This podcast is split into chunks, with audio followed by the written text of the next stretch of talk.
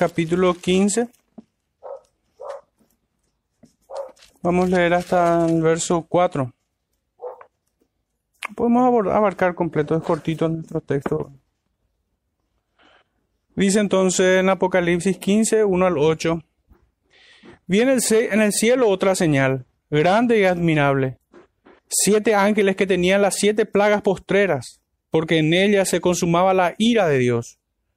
Vi también como un mar de vidrio mezclado con fuego, y a los que habían alcanzado la victoria sobre la bestia y su imagen, y su marca y el número de su nombre, en pie sobre el mar de vidrio, con las arpas de Dios, y cantan el cántico de Moisés, siervo de Dios, y el cántico del Cordero, diciendo, grandes y maravillosas son tus obras, Señor Dios Todopoderoso, justo y verdadero son tus caminos, Rey de los santos. ¿Quién no te temerá, oh Señor, y glorificará tu nombre? Pues solo tú eres santo, por lo cual todas las naciones vendrán y te adorarán, porque tus juicios se han manifestado. Después de estas cosas miré y he aquí fue abierto en el cielo el templo del tabernáculo del testimonio. Y del templo salieron los siete ángeles que tenían las siete plagas, vestidos de lino limpio y resplandeciente, y ceñidos alrededor del pecho con cintos de oro. Y uno de los cuatro seres vivientes dio a los siete ángeles siete copas de oro, llenas de la ira de Dios, que vive por los siglos de los siglos. Y el templo se llenó de humo por la gloria de Dios y por su poder y nadie podía entrar en el templo hasta que se hubiesen cumplido las siete plagas de los siete ángeles. Señor bendiga su palabra, hermanos, pueden sentarse. Ruego al Señor que sea Él quien nos enseñe el corazón de cada uno de sus redimidos en esta mañana. Que su palabra sea sembrada en buena tierra, sea plantada en buena tierra y a su, y a su tiempo de su fruto. Hermano, en esta mañana titulé de esta manera este sermón y que coincidentemente eh, me ayudó el Salmo 1, Salmo 101 con el cual empezábamos este servicio de adoración. Misericordia y juicio cantaré, oh Jehová, a ti cantaré. ¿Por qué de esta manera, hermanos? titulé este sermón y es porque veo ambos elementos, ambas perfecciones, ambos atributos, la obra completa de Dios en este pasaje, en este corto capítulo 15. Si bien también pudiéramos llamar la consumación de la ira de Dios, como bien lo expresa el, primer versículo que hemos leído. Pero sin embargo, no, creo que no es la totalidad de lo que aquí se ve sino que como en cada sección que hemos avanzado, vemos ambos elementos, tanto la misericordia de Dios como sus juicios que caen sobre los hombres. Entonces por eso titulé de esta manera, siendo ayudado también por el Salmo 101 que hemos leído. Y para introducirnos en este, en este sermón, quisiera que me acompañen al libro del Éxodo, capítulo 14. Vamos a estar leyendo desde el verso 21.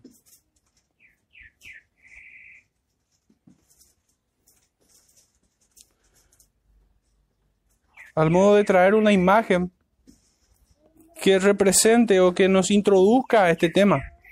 Dice Éxodo 14 desde el verso 21.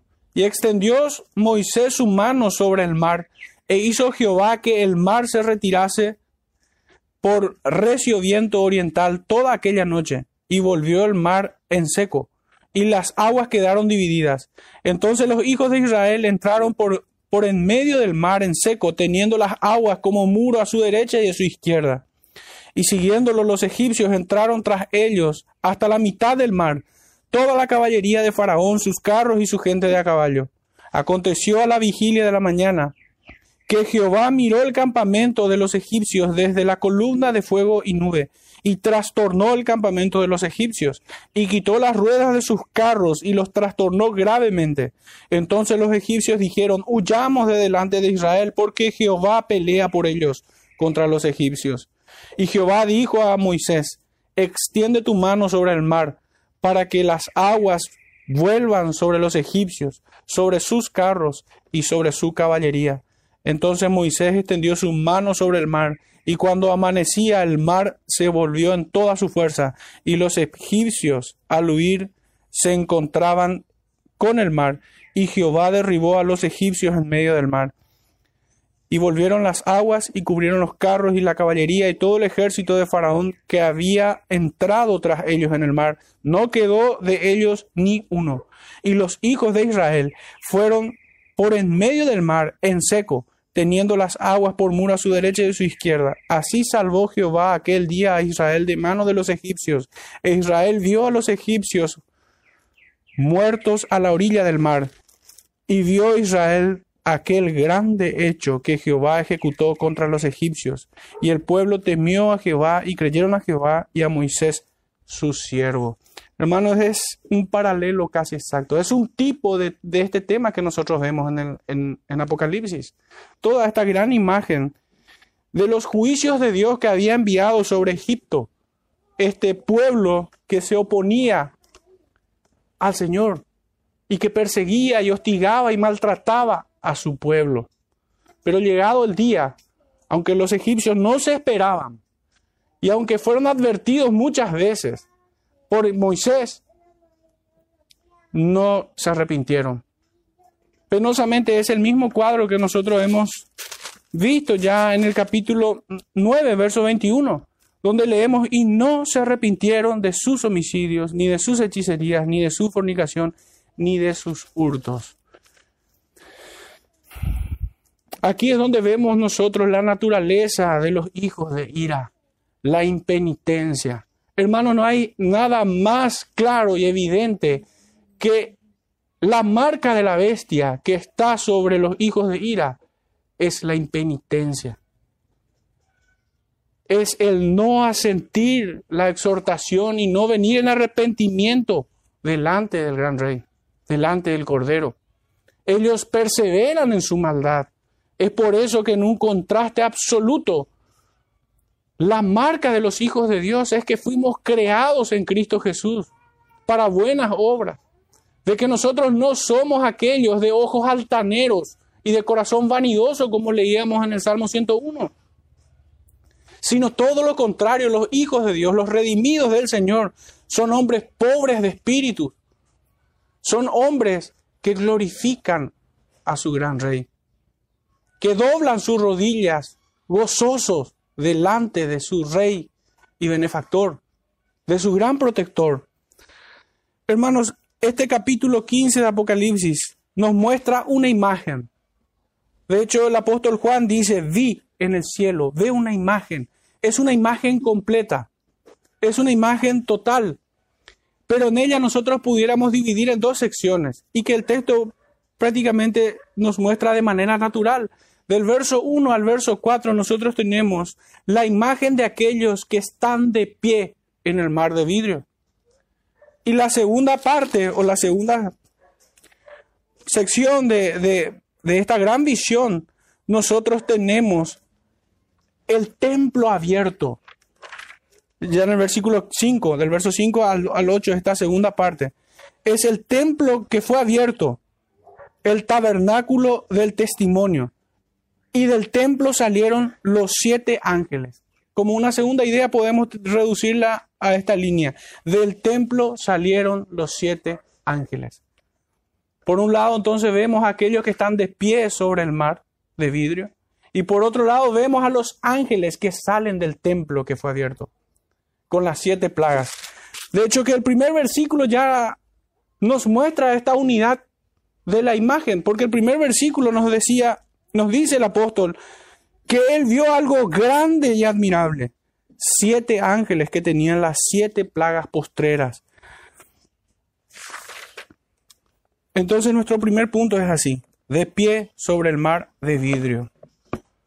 Hemos pasado ya por cuatro secciones paralelas que a modo de recordar y que es oportuno, siempre pertinente, porque siempre estamos creciendo en revelación. Estas no son historias o como ideas aisladas, como imágenes desconectadas. No, de hecho es un todo.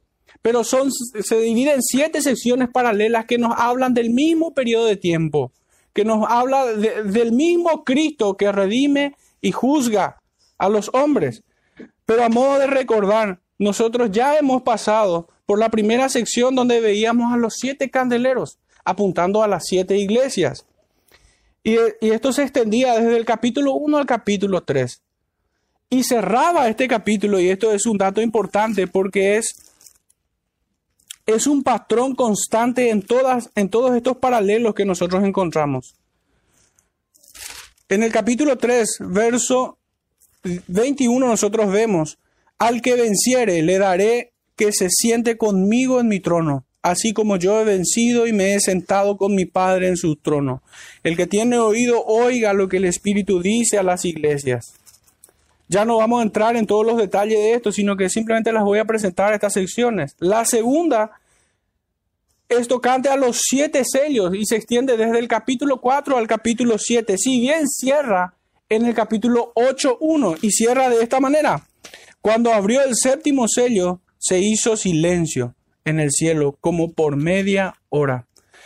La tercera sección es tocante a las siete trompetas y se extiende desde 8, 2 en adelante hasta el capítulo 11, cerrando en el versículo 18, donde volvemos a leer, y se airaron las naciones, y tu ira ha venido, y el tiempo de juzgar a los muertos, y de dar galardón a tus siervos, los profetas, los santos, y a los que temen tu nombre, a los pequeños y a los grandes, y destruir a los que destruyen la tierra. La cuarta sección que hemos cerrado el domingo anterior es acerca de la mujer y su hijo. Tocante o abarca, mejor dicho, desde el capítulo 12 al 14, cerrando en los versículos 19 y 20, donde nosotros volvemos a leer este mismo desenlace, porque cada sección tiene este desenlace de aquellos redimidos entrando en el reposo eterno con su Señor y del juicio eterno, de la condenación eterna para aquellos que se pierden. Desde el verso 19 dice, en esta cuarta y última sección que hemos avanzado. Y el ángel arrojó su hoz en la tierra y vendimió la viña de la tierra y echó las uvas en el gran lagar de la ira de Dios.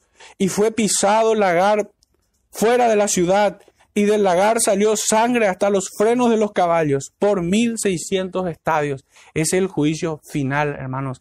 El gran día de la ira de Dios. Es aquel día que señalaban los profetas que hemos avanzado también, el Señor nos ha permitido ver este, esta gran doctrina acerca del día del Señor a través de sus profetas.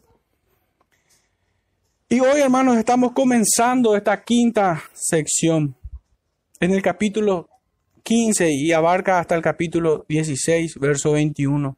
Entonces vemos en todas estas grandes secciones o paralelos un patrón constante que nos, que nos representa el cuadro desde la primera venida hasta la segunda venida de Cristo. Por ello, inequívocamente cierra cada sección con el juicio final y el estado eterno de los santos. En esta dispensación al que llamamos nosotros el milenio, la iglesia atraviesa gran persecución y martirio, pruebas y aflicciones en el mundo, sabiendo que la fe, mucho más preciosa que el oro, se prueba con fuego. Esta es la enseñanza apostólica. El apóstol Pedro en su primera epístola 1.7 nos enseña tal cosa. Aunque cada sección comprende el mismo periodo, el milenio, o 42 meses, o eh, años, años y mitad de año, o 1260 días, nos presenta el mismo periodo, a través de cada una de ellas va creciendo en revelación. Cada paralelo, cada nuevo paralelo aumenta en revelación. Así es que vemos que el verdadero conflicto entre la iglesia y el mundo, recordemos que en la primera sección los siete candeleros, las siete iglesias, estaban siendo asediadas y perseguidas por el poder político, económico y religioso de aquellos días, hasta el día de hoy. Así es que vemos que tan solo dos iglesias no fueron halladas reprobadas o en pecado, pero éstas se distinguían por su pobreza, por su humildad y por su fidelidad. Las otras iglesias habían sido asediadas por el gobierno político del César en aquellos días, así como también fue infiltrada por las falsas religiones y doctrinas de error como la de los nicolaitas. eso se extenderá desde la primera venida de Cristo hasta la segunda venida del Señor.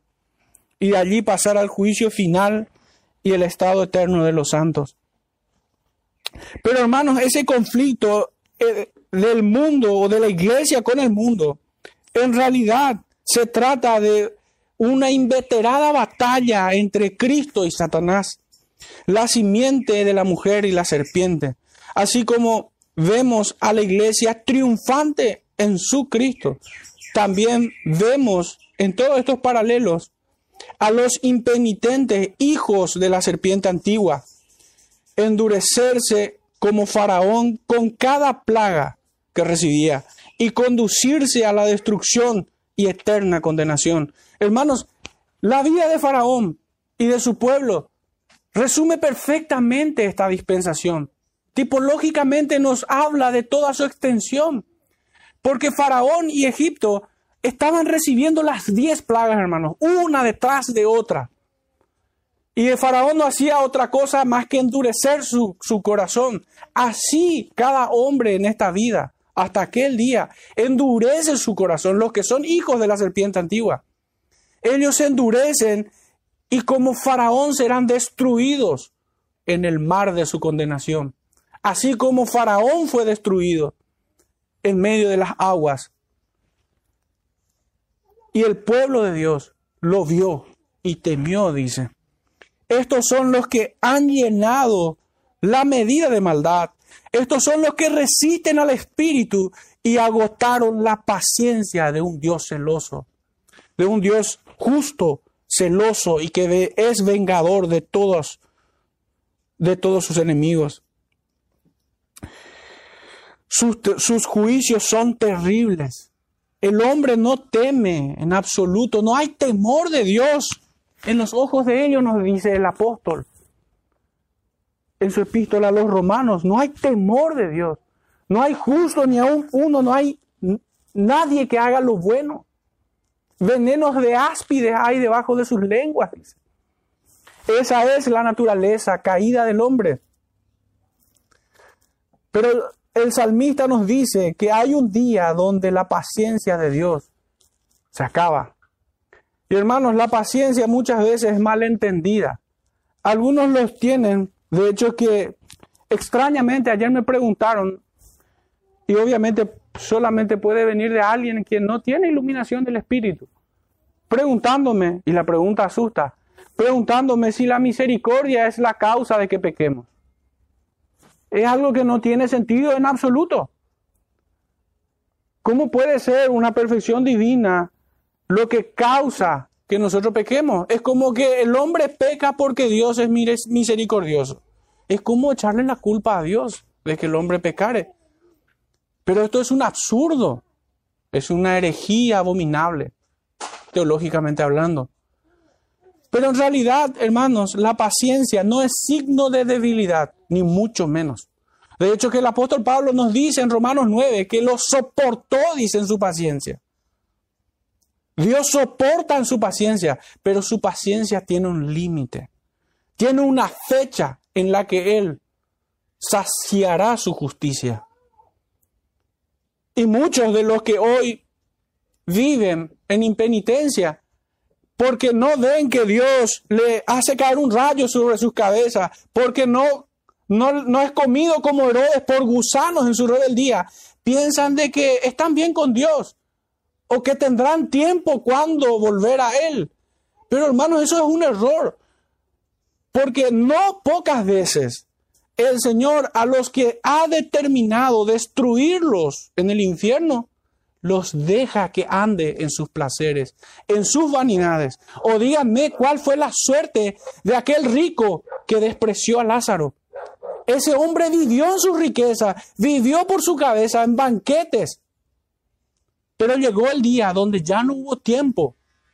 Ya no hubo tiempo. Y aunque veía la muerte acercarse, despreció por completo aquel que iba, aquel que tiene en sus manos el destruir su alma en condenación.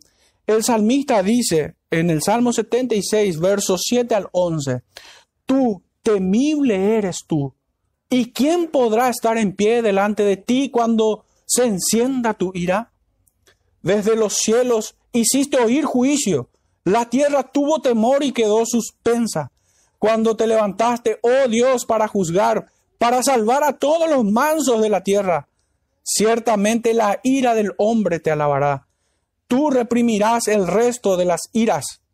Prometed y pagad a Jehová vuestro Dios todos los que están alrededor de él. Traigan ofrendas al temible, dice. Hermanos, es tan aberrante cuando en nuestra generación y un poco más atrás escuchamos que se refieren a este Dios que es grande y temible, casi como dibujando, ni siquiera quiero mencionarlo, la forma en cómo se dirigen a Él. Pero muchos lo reducen como si este gran Dios temible fuese Papá Noel o fuese el tío bueno que te consiente y te permite vivir en tus pecados. Es un gran error que comete el cristianismo actual. Y este pecado no es nuevo. Ya desde tiempos antiguos esto es así. Dice Hebreos 10:31, horrendas cosas es caer en manos del Dios vivo. ¿Cómo pudieran entonces atreverse el hombre a referirse o atacar la justicia y la santidad de Dios. ¿Cómo pudiera ser tan atrevido el hombre? Pero así como Él es temible, sus juicios son espantosos. El profeta Joel, que por la misericordia de Dios nos ha permitido estudiar en su momento, nos traía ya o nos presentaba esta imagen de antemano en el capítulo 2, verso 31 nos dice el profeta Joel, el sol se convertirá en tinieblas y la luna en sangre antes que venga el día grande y espantoso de Jehová. Hermanos, la seguridad de salvación que tienen muchos profesantes que no son convertidos, en realidad son como demonios amaestrados está fundamentada o se basa en su error. Su propio corazón, su propio corazón le engaña. De hecho que Satanás opera en sus corazones y, y se le ha dado un poder engañoso para que crean a la mentira. Muchos tratan de contraponer las buenas obras, la santificación, con la justificación o la salvación por gracia. Esto es un error. Y se refieren de manera casi como despectivamente acerca de la piedad práctica del creyente. Como que si el creyente vino en fe, puede vivir en pecado. Y esto es un error. ¿Cómo pudiera sentirse seguro aquel que peca indolentemente delante del Señor? Y delante del Señor no es en día de iglesia, no es delante de los hermanos, es cada segundo en esta vida. Porque ¿quién podrá esconderse? Aunque vayamos a los montes o bajemos a las profundidades de los océanos, ¿dónde podrá esconderse el hombre? De la mirada escrutadora de Dios. La ira de Dios es anunciada por los juicios que caen a la tierra. Así leíamos en el Salmo en toda su historia. Estas son las trompetas que han sonado desde tiempos antiguos, pero que el mundo lo aborrece y que por ello terminarán bebiendo las copas de la ira del Cordero. El apóstol Juan nos, dice en el verso 1 de nuestro texto de estudio, viene el cielo otra señal, grande y admirable. Siempre es oportuno recordar, hermano, el propósito de este libro y es la de traer gran consolación y esperanza y gozo al corazón de cada uno de los redimidos, de aquellos quienes tuvieron parte entre los santificados. Así es que nosotros podemos comprender y alentarnos al ver estas visiones que nos narra el apóstol Juan, estas imágenes de juicios que caen sobre el mundo y también de la victoria del pueblo escogido por Dios. Es por ellos que son grandes y admirables. Lo primero que ve aquí es siete ángeles que tenían las siete plagas postreras, porque en ellas se consumaba la ira de Dios. Y este es un dato importante. Este es un dato importante. Por esto decía de que bien se pudiera titular este sermón, la consumación de la ira de Dios o de los juicios divinos.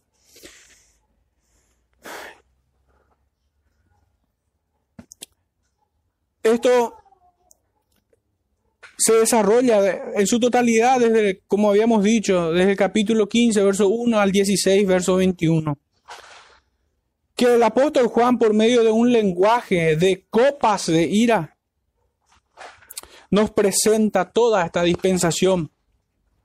Estas copas son idénticas a las trompetas que ya hemos estudiado. Recordarán que las siete trompetas abarcan desde el capítulo 8 al 11. Son idénticas. ¿Y hasta qué punto? Si bien hoy en la tarde estaremos, se estará predicando acerca de este tema, yo no voy a entrar en detalle, pero para que vean que sí se trata, para probar de que sí se trata estas copas que son idénticas a las trompetas, porque hay un error dentro del dispensacionalismo que ve esto como eventos distintos. Y esto es un error, esto es un paralelo del anterior.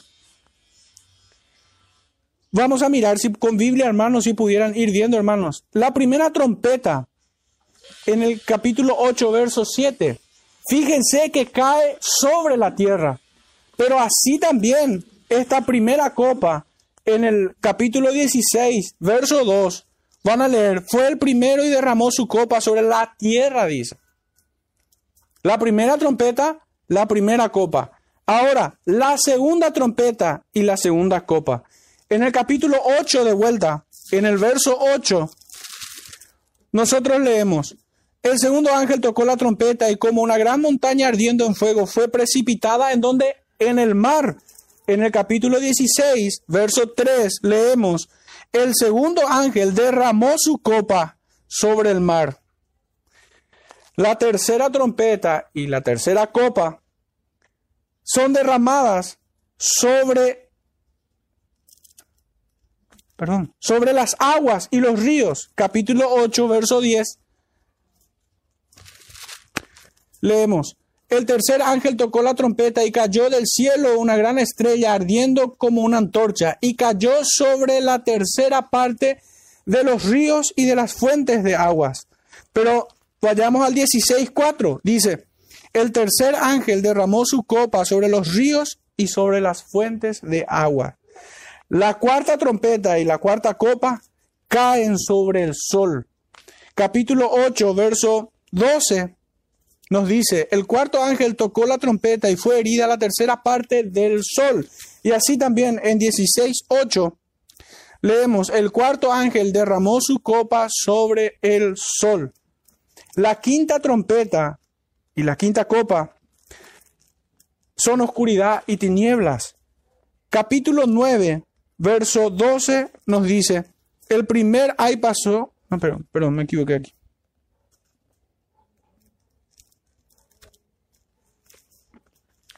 Sí, el uno. El quinto ángel tocó la trompeta y vio una estrella que cayó del cielo a la tierra, y se le dio la llave del pozo del abismo. Y abrió el pozo del abismo y subió humo del pozo como humo de un gran horno, y oscureció el sol y el aire por el humo del pozo. Son huestes demoníacas aquí. Y el verso, capítulo 16, verso 10 y 11 Leemos, el quinto ángel derramó su copa sobre el trono de la bestia, y su reino se cubrió de tinieblas, y mordían de dolor sus lenguas, y blasfemaron contra el Dios del cielo por sus dolores y por sus úlceras, y no se arrepintieron de sus obras. La sexta trompeta y copa son calamidades sobre el río Éufrates. Capítulo 9, verso 14, dice, diciendo el sexto ángel que tenía la trompeta, desata a los cuatro ángeles que están atados junto al gran río Éufrates. Y en 16.12 leemos, el sexto ángel derramó su copa sobre el gran río Éufrates de vuelta. Y finalmente, el séptimo, la séptima y última trompeta, como un paralelo exacto de la séptima copa es la consumación total del juicio de Dios. Y la vemos nosotros ya en el capítulo 11, la trompeta, la séptima trompeta.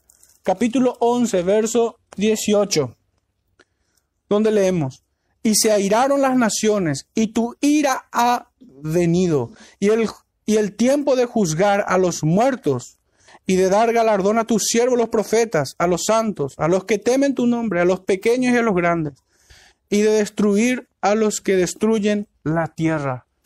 El gran juicio final. Y en 16, 17 al 21 nosotros volvemos a encontrar este, este paralelo exacto. Entonces las trompetas y las copas de la ira son un paralelo idéntico. Si bien hay pequeñas diferencias.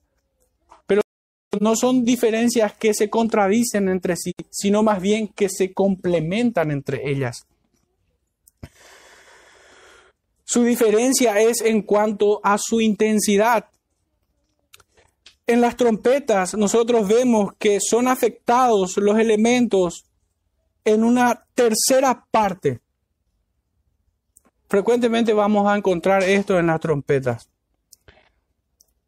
Y su propósito es la de exhortar y conducir al hombre al arrepentimiento. En la, en estas copas de la ira de Dios, es la de un juicio final. Aquí ya no hay tiempo para el arrepentimiento. Aquellos que no oyeron las trompetas de Dios terminarán bebiendo la ira del Cordero. Nos presenta exactamente lo que aconteció con Faraón, como habíamos dicho que aquel hombre y su pueblo no, no atendieron a los sonidos de trompeta, a esos juicios que caían sobre Egipto.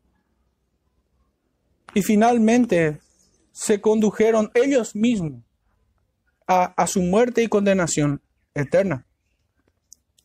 Entonces es en cuanto a su intensidad que nos presenta cierta, cierto complemento. Es un error preguntarnos cuándo sonarán o se derramarán las copas, o cuándo sonaron o fueron derramadas. Porque nosotros entendemos que el Apocalipsis no, no es futurista ni preterista. Estas han venido sonando y derramándose desde la primera venida y será hasta la segunda venida de Cristo. Por esto es que somos idealistas. Las plagas que cayeron sobre Egipto representan en gran medida estas trompetas y estas copas, así como los juicios que cayeron en los días de Noé, de Lot y de Joel, del profeta Joel. Para algunos, las trompetas fueron un sonido de advertencia, una amonestación, una exhortación. De hecho, que el profeta Amós nos había enseñado cuando hemos pasado por ese libro de que habrá algún mal que el Señor no lo haya hecho? Claramente está implicado que es Dios que hace caer, que envía sus juicios a la tierra. Ciertamente el hombre necio lo atribuye al azar o a cualquier otra causa. De hecho, hoy la iglesia no puede ser apercibida en su pecado porque no entiende ni acepta que es Dios quien está furioso en contra suya. Hoy la iglesia no es capaz de hacer diferencia entre lo santo y lo profano. Es mucho pedirle que entienda los tiempos y los juicios de Dios. Es mucho pedirle. Para algunos entonces fue un sonido de advertencia y para otros será el cáliz de la ira del Cordero. Los que no se arrepienten al sonido de estas trompetas las beberán finalmente. El apóstol nos sigue diciendo en el texto, vi también como un mar de vidrio, mezclado con fuego, y a los que habían alcanzado la victoria. Una vez más, acá nosotros tenemos un paralelo de lo que ya hemos visto. En el capítulo 4 y 7, perdón, 4 y 7 y 14, nosotros vemos esto. Vemos a la congregación de los santos acercarse delante del gran trono en victoria, triunfante en Cristo Jesús, rindiéndole sublime y exultante adoración. adorando al Cordero. Eso es lo que vemos en la adoración celestial del capítulo 4.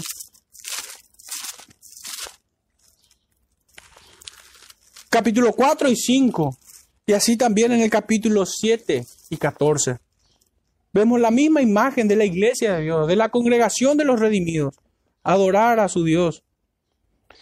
Donde una multitud adora al Dios Trino. Esta imagen desarrolla el lenguaje del libro de Éxodo, donde las plagas fueron las trompetas para todos y las copas para los impenitentes, que no, que no declinaron sus armas contra Dios y su pueblo. Hermanos, pero no pensemos que, que esta salvación es corporativa, como si fuera que si nosotros entramos dentro de un colectivo que se llama vida eterna, entonces nosotros tenemos vida eterna. No funciona de esa manera. De hecho, que muchos de los israelitas que fueron sacados de Egipto perecieron en el infierno. Perecieron, cayeron allí en el desierto. Dios no fue su protector, no bebieron de la roca espiritual, no fueron redimidos. Y eso nos, nos alerta para nuestro tiempo a modo de aplicación de muchos quienes asisten a las iglesias creyendo que por su asistencia o por su membresía ya no serán condenados. Pero ciertamente mayor condenación llevarán.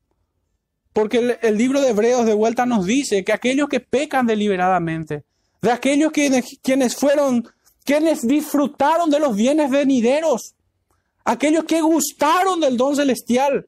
¿Y de qué está hablando la escritura?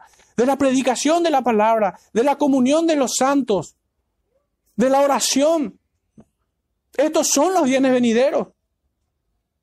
Aquellos que viviendo en iglesias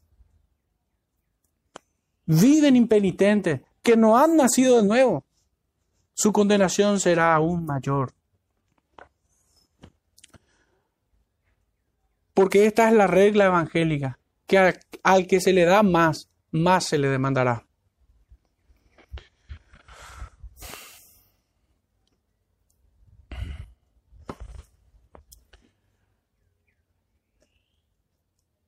el texto sigue diciendo, estos, esto que ve el apóstol Juan, los que habían alcanzado victoria son los que están en pie sobre el mar de vidrio, con arpas de Dios, y cantan el cántico de Moisés. Esta es una hermosa estampa de la iglesia triunfante después de aquel día. Describe al mundo enemigo aplastado en el mar y el pueblo cantando junto a Moisés este cántico de victoria. Hermanos, hallamos un rato al libro de Éxodo de vuelta. Capítulo 15.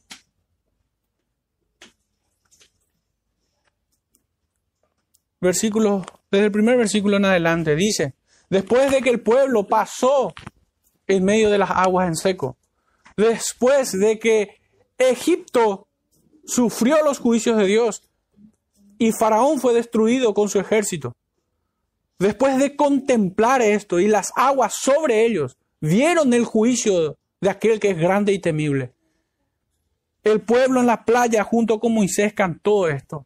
Dice, entonces cantó Moisés y los hijos de Israel este cántico a Jehová y dijeron, cantaré yo a Jehová porque se ha magnificado grandemente.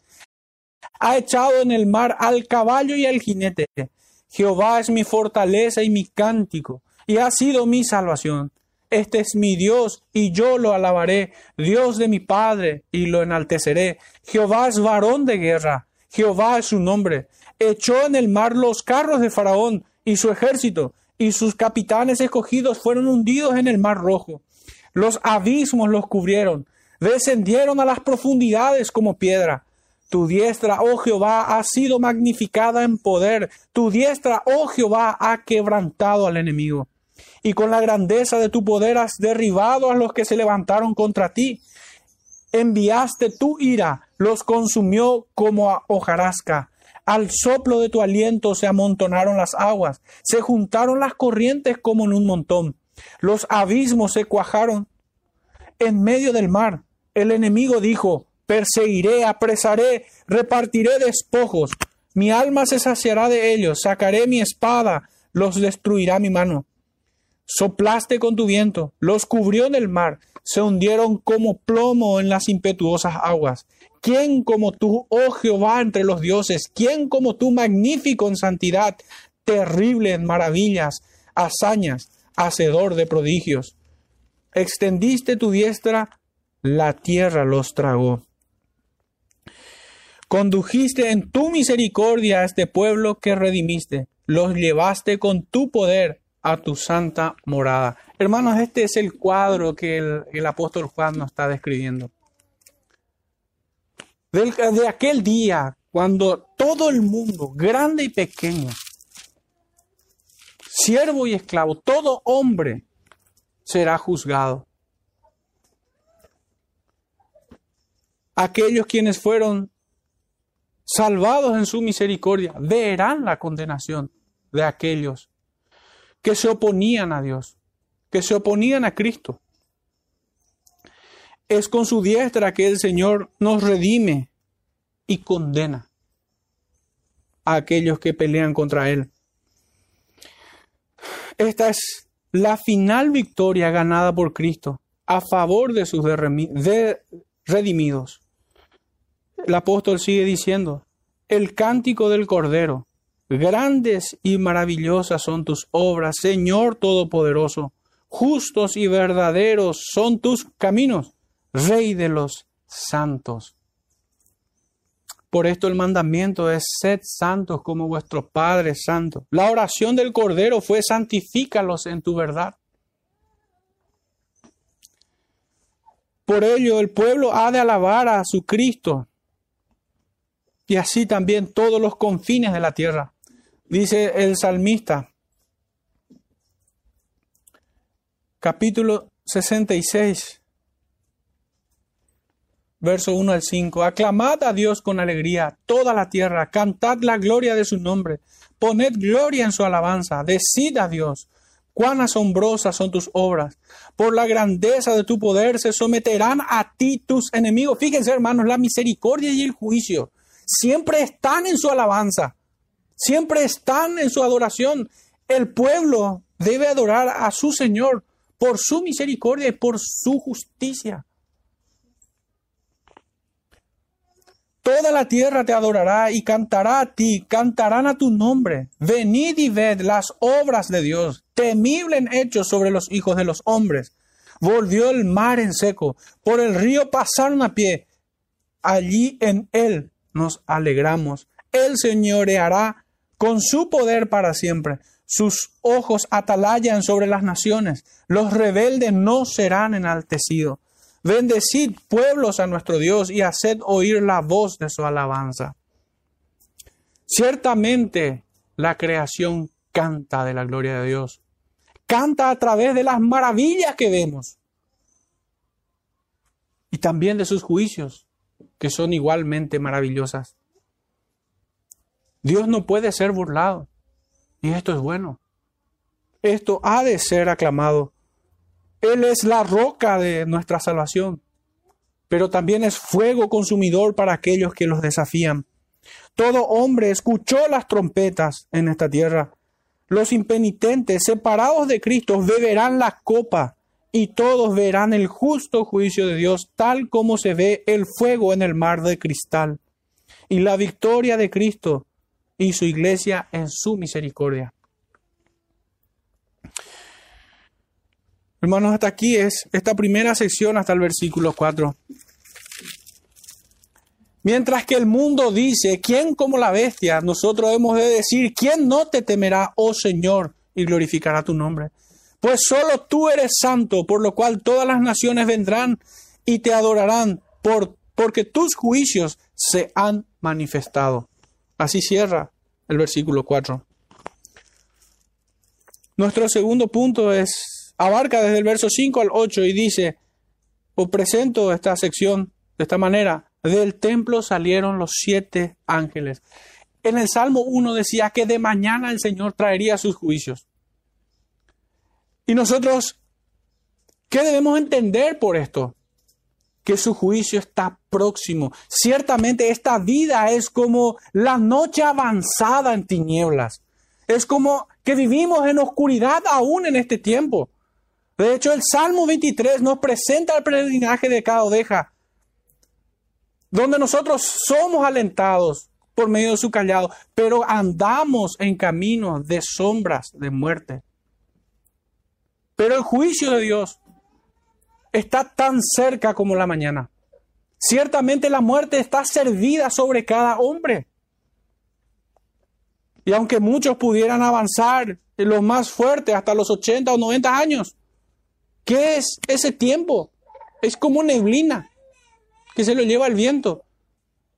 ¿Cómo el hombre puede ser tan necio y pensar que nunca comparecerá delante del gran trono? Hermanos, de todo esto que estamos viendo aquí, son verdades en las cuales nosotros debemos de gozarnos, porque las oraciones de los justos serán contestadas,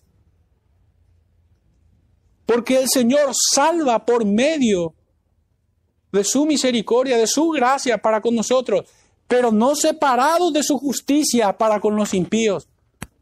Pensemos por un momento en aquel pueblo que salió de Egipto. Dios les sacó en su gracia, pero ciertamente al mismo momento estaba condenando a quienes lo perseguían, a todos aquellos que quisieron escupir el rostro de Dios, hasta que se vieron en su condenación y despertaron en la llama del infierno. Así como vemos a aquel rico que no hace otra cosa que pensar en sí mismo. Y es que no hay nada más humano que el egoísmo. ¿Qué hizo este hombre cuando despertó en su condenación? Padre Abraham, envía a Lázaro para que me traiga agua. Pero qué descaro de este hombre, que ni estando en su propia condenación es capaz de humillarse.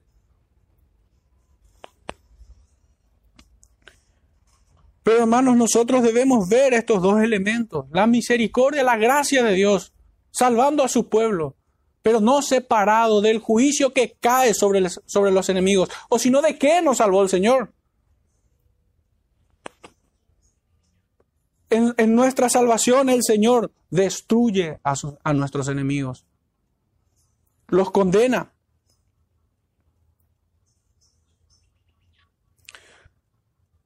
Entonces del templo salieron los siete ángeles. Fue abierto en el cielo el templo del tabernáculo del testimonio, y del templo salieron los siete ángeles que tenían las siete plagas. en el libro de Éxodo siempre, pero ya en el capítulo 40, versículos 31 en adelante dice,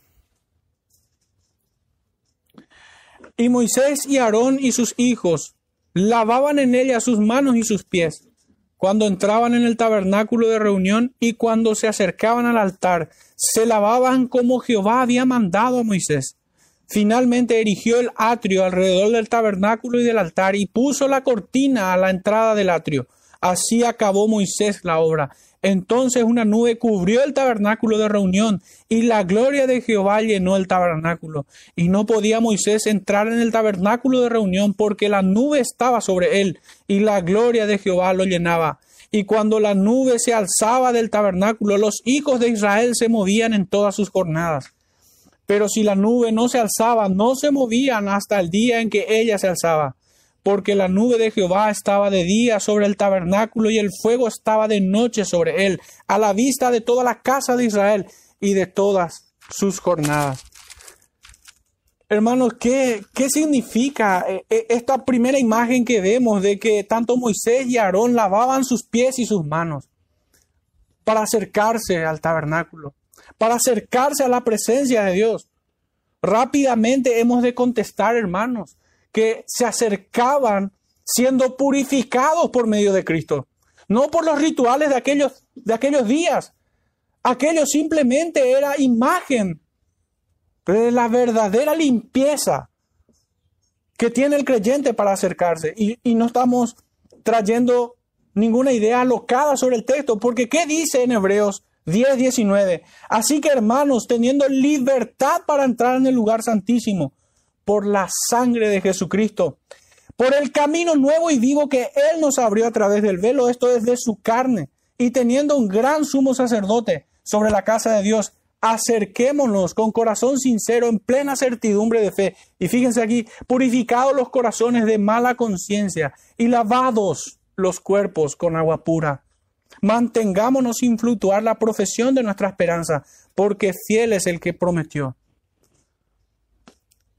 El que en aquellos días estos siervos de Dios lavaran sus pies y sus manos. No simboliza otra cosa sino la pureza que el creyente alcanza en Cristo. El haber sido limpiado de nuestras conciencias. Que el Señor haya perdonado nuestros pecados y nos haya quitado la culpa por el pecado. Pero también nos ha salvado de la condenación eterna. No solamente ha quitado la culpa, sino también el castigo eterno que lo merecíamos. Pero hermano, en aquellos días Moisés, como el siervo de Dios, levantó el atrio, levantó el lugar donde la presencia de Dios moraba. Pero para nosotros, Cristo es el tabernáculo que habita en nosotros. Él nos ha limpiado, por esto eh, fue dicho de esa manera. Vosotros ya estáis limpios, le dijo el Señor. Nosotros somos limpiados por medio de la palabra.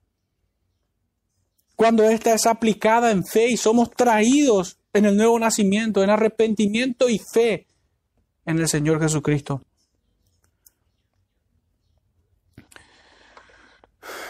Primera de Reyes nos sigue describiendo esta imagen, porque de hecho el apóstol Juan, pudiéramos decir que yendo, avanzando sobre este libro de Apocalipsis,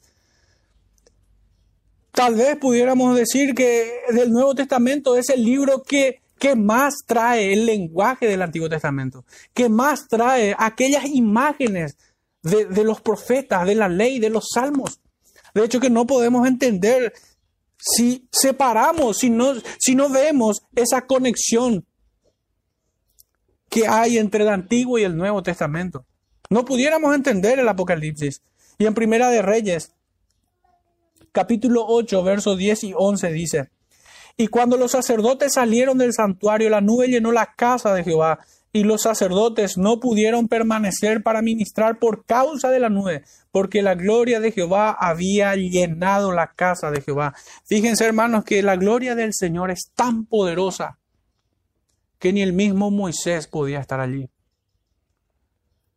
Hermanos, es imposible no, no hacer mención de cuánta gente insolente se atreve a decir que hoy dio al Señor que vio los cielos abiertos, de que fue llevado su alma al tercer cielo. Hermanos, esos hombres necesitan que le abofeteemos. Lo digo metafóricamente, aunque sería, resistir, sería poco probable que me resista si encuentro delante de uno así. Pero esas son personas insolentes que merecen esta exhortación. ¿Cómo se atreven ellos? Ni el mismo Moisés podía estar allí. Creo que ni Satanás se atrevió a tanto. Pero hay muchos hoy que blasfeman de esta manera. Como si la presencia del Señor fuese purpurina que cae del cielo. Es una estupidez. ¿Qué podemos decir de esta idea? De que los ángeles, de que el templo fue abierto y los ángeles salían de allí que el día del Señor está cercano. El día del Señor está cercano. Sus juicios grandes intemibles caen sobre la tierra. ¿Y quién no temerá al Señor de gloria? ¿Quién podrá mantenerse pie, en pie en aquel día? Ciertamente, si toda rodilla se doblará ante Él.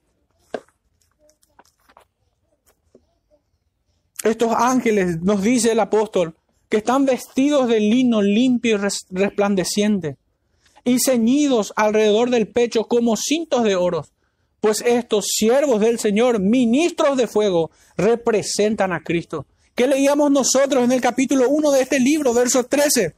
Dice así, y en medio de los siete candeleros, a uno semejante al Hijo del Hombre, vestido de una ropa que llegaba hasta los pies y ceñido por el pecho con un cinto de oro. Es la imagen de nuestro Señor, la de sus siervos. Es que sus siervos deben comunicar esto, debe anunciar el justo juicio de Dios, Pero hermanos, así todo creyente, así todo ministro que predica la palabra, debe comunicar estas virtudes, que son atributos comunicables, la santificación. No puede haber predicadores ni creyentes, aunque se hace más reprochable sobre los ministros de la palabra, los pastores. No puede haber uno que jactándose de ser, de llamarse hijo de Dios, viva como diablo. No puede ser. Y nosotros no podemos, con nuestro silencio, afirmar lo que ellos dicen, de que son hijos de Dios. No son hijos de Dios. Al modo de que habían algunos que gritaban detrás del apóstol Pablo, estos son siervos del Dios Altísimo, como si fueran que eran parte de su congregación. No, los demonios ya les responderán, a Pablo conocemos, pero a ti no. Estos ministros y siervos del Señor deben traer una aplicación directa a nuestros corazones. Pues nosotros debemos estar revestidos de Cristo. No existe tal cosa como el creyente carnal, eso es una mentira del diablo. No existe tal cosa. Es muy probable que, que muchos se sintieran en confianza como los hijos de Elí, del sacerdote Elí. Pero eran impíos que fornicaban y robaban al pueblo. Serán consumidos por la ira del Cordero. Y no tardó el juicio en llegar a su puerta, cuando ellos no se esperaban.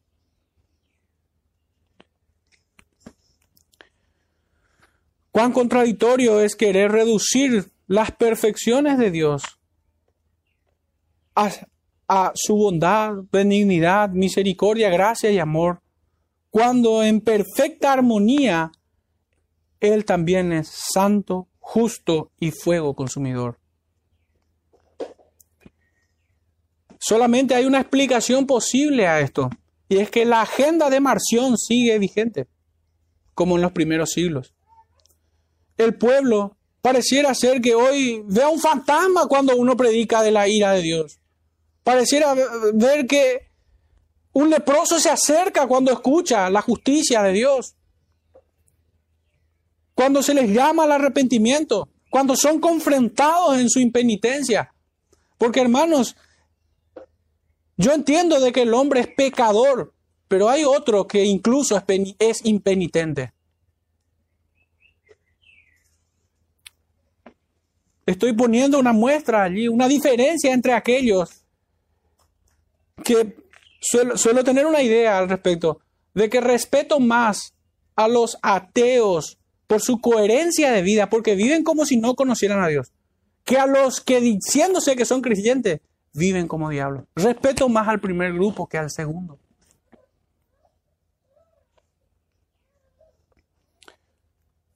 Pero esto ocurre cuando la conciencia está cauterizada. Y en un sentido, el pensamiento o la cosmovisión o el pensamiento colectivo del cristianismo ya no admite este tipo de predicación. Ya no admite. ¿Y qué hemos de hacer nosotros? ¿Callarnos? ¿Hemos de acobardarnos? ¿O iremos una y otra vez como Moisés delante de Faraón? Pues esa es nuestra tarea. Nosotros no somos bufones que, que, entretienen al pueblo. Más bien somos profetas que anuncian el justo juicio de un Dios que está airado todos los días contra el impío y el pecador. Y ciertamente esta trompeta, al modo que lo decía ya un antiguo, decía casi de manera simpática puedo decir, no conozco muy bien el contexto de sus palabras, pero decía él, yo no entiendo mucho el significado de estas trompetas, pero te puedo hacer sonar una.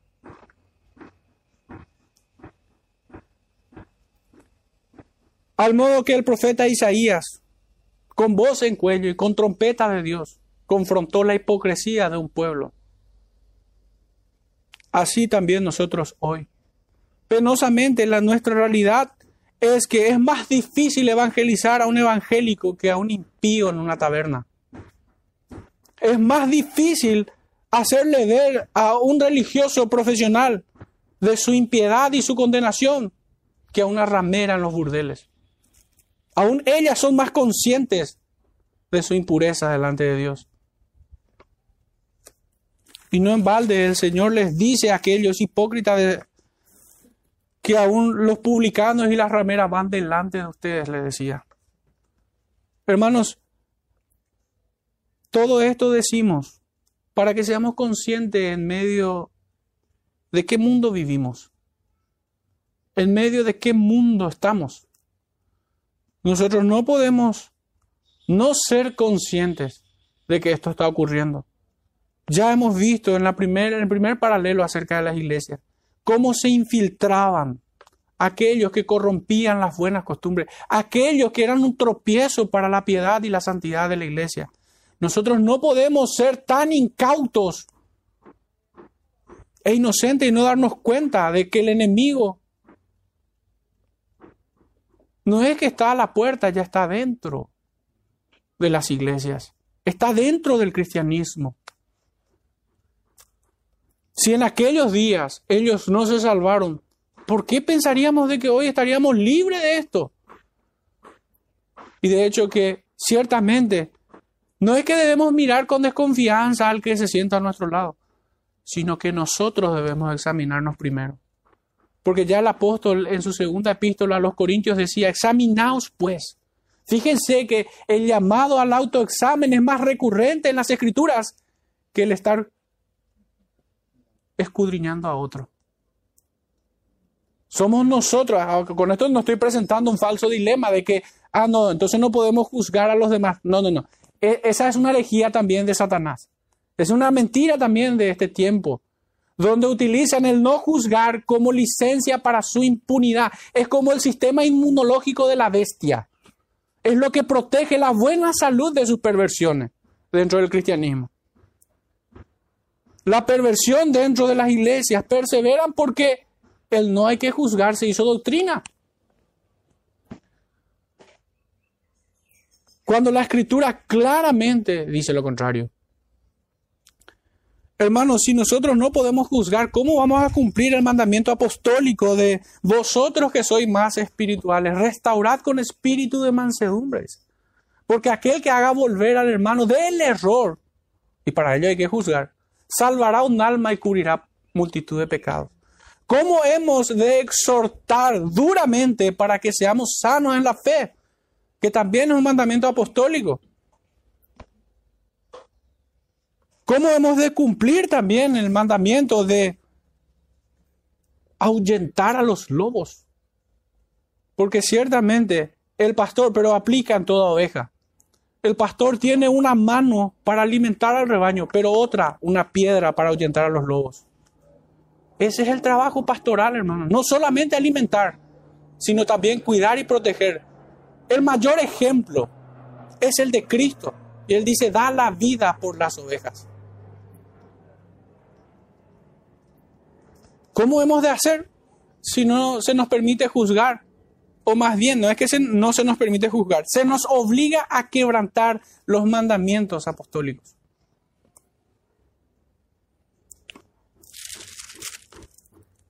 Pero esa es la hipocresía de nuestros días. La escritura nos dice que el que esté firme mire que no caiga. Por tanto, este mensaje también es para nosotros. Aunque podamos creer de que estamos firmes con nuestros errores y defectos, estamos firmes. Aún así la escritura nos dice, el que esté firme mire que no caiga. Debemos velar. El enemigo está como león rugiente buscando a quien devorar. La serpiente antigua se sigue, sigue entrando encubiertamente. Nosotros debemos estar alerta, debemos de orar, debemos de predicar, de mantener encendida este candelero que el Señor puso en este lugar. Porque el día que se apague el Señor retira su espíritu el día que su palabra es desatendida, el día que la oración es descuidada, el día que la piedad es despreciada. El peor de los juicios ha llegado a este lugar. Porque ciertamente lo peor que podemos padecer es que Dios sea parte de nosotros. El pueblo de Israel creyó que Dios nunca se iba a apartar de él y los condenó a 400 años de silencio.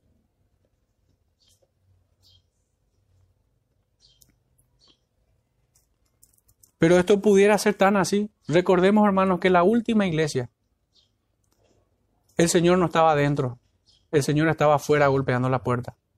Es aquí, llamo. Él no estaba dentro de la iglesia. Muchos lo utilizan eso como un mensaje evangelístico, pero hermanos, es un reproche a la iglesia. Cristo no está en la iglesia. Esa es la imagen. Pero es que ¿cómo pudiera estar Él cuando el mundo le quita su lugar dentro de la congregación? Él es un Dios celoso que no admite que nosotros sirvamos a dos señores, sino solamente a uno.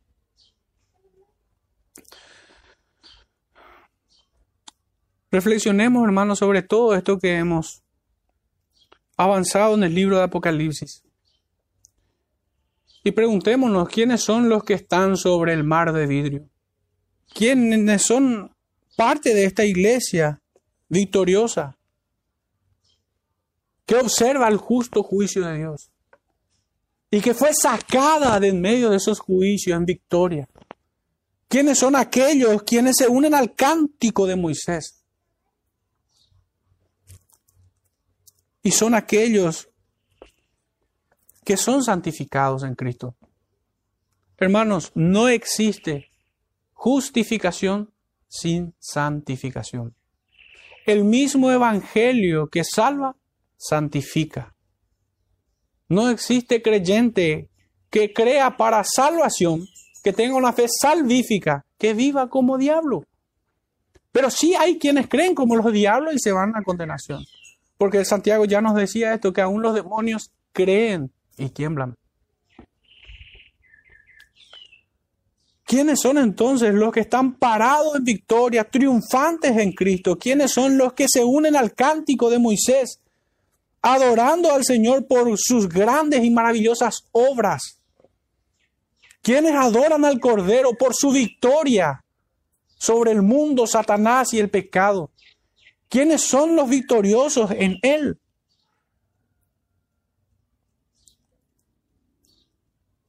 Hoy nosotros tendríamos que responder satisfactoriamente qué son las copas y qué harán con ellas sus santos ángeles. ¿Qué harán con ellas? ¿O qué están haciendo, mejor dicho? La pregunta tal vez final sería esta, ¿estamos revestidos de Cristo como aquellos ángeles? Porque eso hace la diferencia. Si vamos a estar del lado de los que cantan o del lado de quienes gritan y lloran sin cesar en aquel día. Donde el lloro y el crujir de dientes no cesan o estaremos del lado quienes no cesan de adorar. ¿Qué nos enseña esta visión? Hermanos, en un sentido pudiéramos decir casi poético, aunque no soy poeta, la iglesia atraviesa su propio éxodo, peregrinando en este desierto hacia el cielo, su patria celestial. La iglesia debe ser consciente de esto, que la iglesia peregrina esta vida hacia la patria celestial. Este es nuestro éxodo.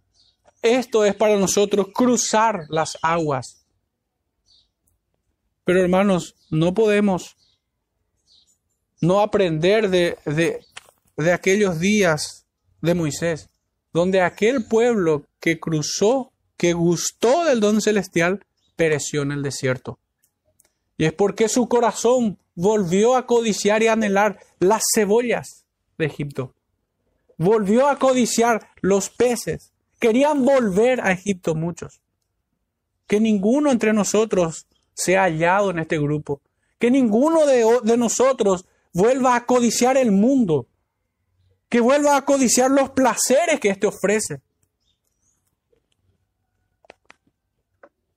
Que nuestra fe sea probada en fuego y seamos hallados en victoria en él. Que seamos contados entre aquellos que en el libro de Hebreos 10:39 dice que nosotros no somos de los que retroceden, sino de aquellos que confían en su Señor. Que el Señor nos bendiga en esta mañana, hermanos, y aplique cada verdad de su palabra al corazón de cada uno de nosotros. Oremos para cerrar este tiempo. Padre Santo, en esta mañana una vez más te rogamos de tu misericordia, de tu gracia y favor. Señor, perdona los pecados de tus hijos, de tus pueblos, Señor, de esta iglesia que se congrega aquí. Señor, inclina nuestros corazones hacia ti, renuévanos, Señor, en el espíritu de nuestro entendimiento. Pon en nosotros, Señor, más gracia, aumentanos la fe, Padre, para seguir en esta vida, con la mira en el supremo galardón, Señor. Clamando con nuestros labios que Cristo venga, Señor, que venga en la mañana, Padre, que venga pronto con tus santos ángeles. Señor, sálvanos de nosotros mismos. Concédenos victoria sobre nuestra propia concupiscencia y tentación, Señor. Ayúdanos a mortificar nuestra carne y a andar en el camino de buenas obras que has preparado para los tuyos. Señor, te rogamos que bendigas a tu pueblo en esta mañana en el nombre de nuestro amado Salvador Jesucristo. Amém.